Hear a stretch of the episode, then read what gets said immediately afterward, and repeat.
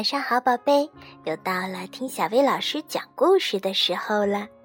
今天小薇老师要给你讲的故事名叫《爷爷一定有办法》。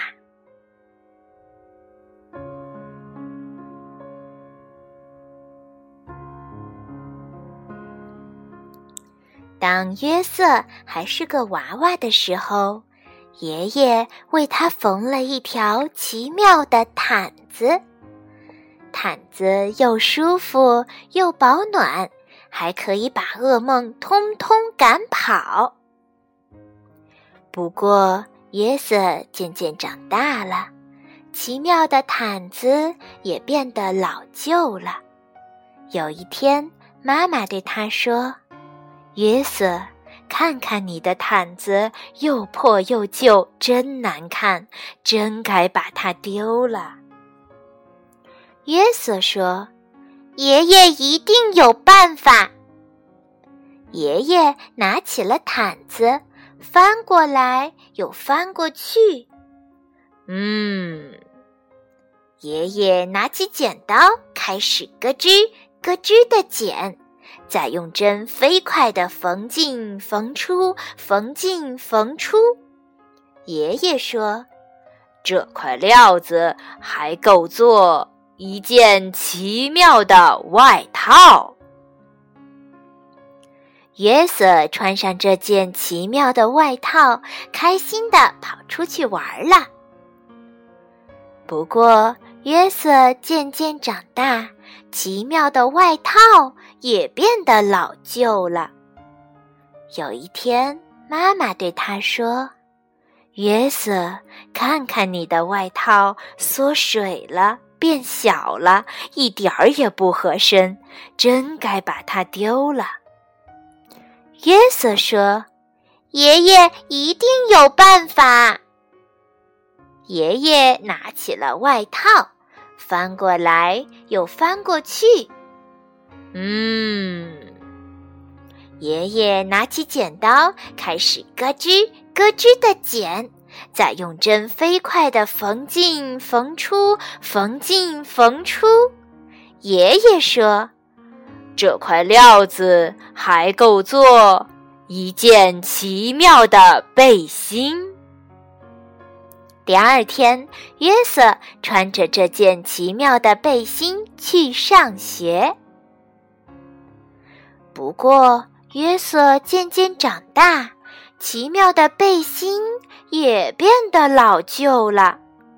有一天，妈妈对他说：“约瑟，看看你的背心，上面沾了胶，又粘着颜料，真该把它丢了。”约瑟说：“爷爷一定有办法。”爷爷拿起了背心，翻过来又翻过去。嗯，爷爷拿起剪刀，开始咯吱咯吱的剪，再用针飞快地缝进缝出，缝进缝出。爷爷说：“这块料子还够做。”一条奇妙的领带。每个礼拜五，约瑟都带着这条奇妙的领带去爷爷奶奶家。不过，约瑟渐渐长大，奇妙的领带也变得老旧了。有一天，妈妈对他说。约瑟，看看你的领带，沾到汤，脏了一大块，弄得它都变形了，真该把它丢了。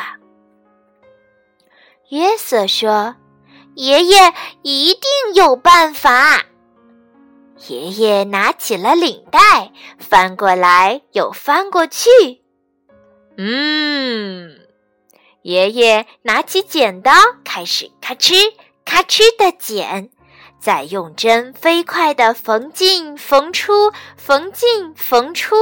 爷爷说：“这块料子还够做一条奇妙的手帕。”约瑟收集小石头，就用这块奇妙的手帕包得好好的。不过，约瑟渐渐长大，奇妙的手帕也变得老旧了。有一天，妈妈对他说：“约瑟，看看你的手帕，已经用得破破烂烂、斑斑点点的了。”真该把它丢了，约瑟说：“爷爷一定有办法。”爷爷拿起了手帕，翻过来又翻过去。嗯，爷爷拿起剪刀，开始咔哧咔哧的剪，再用针飞快的缝进缝出，缝进缝出。爷爷说。这块料子还够做一颗奇妙的纽扣。约瑟把这颗奇妙的纽扣装在他的吊带上，这样裤子就不会滑下来了。有一天，妈妈对他说：“约瑟，你的纽扣呢？”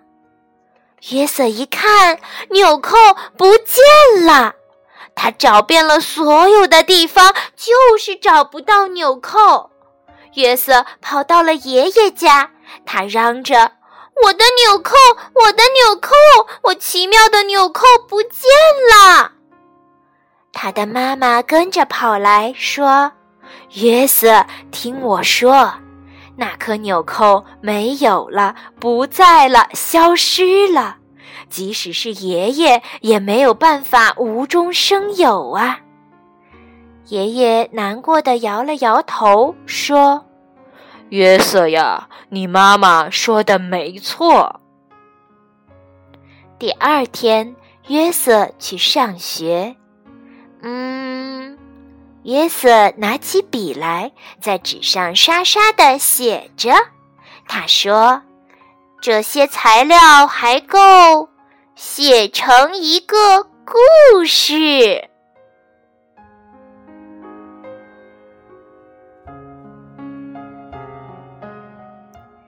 咱们听到的这个故事就是小约瑟写下来的。宝贝儿，有机会的话，你可以翻一翻《爷爷一定有办法》这本绘本，在绘本里还有许多更加奇妙的地方等着你去挖掘。你还能看到老鼠一家的故事呢，可有意思了。好啦，今天的故事就到这儿了，晚安，宝贝。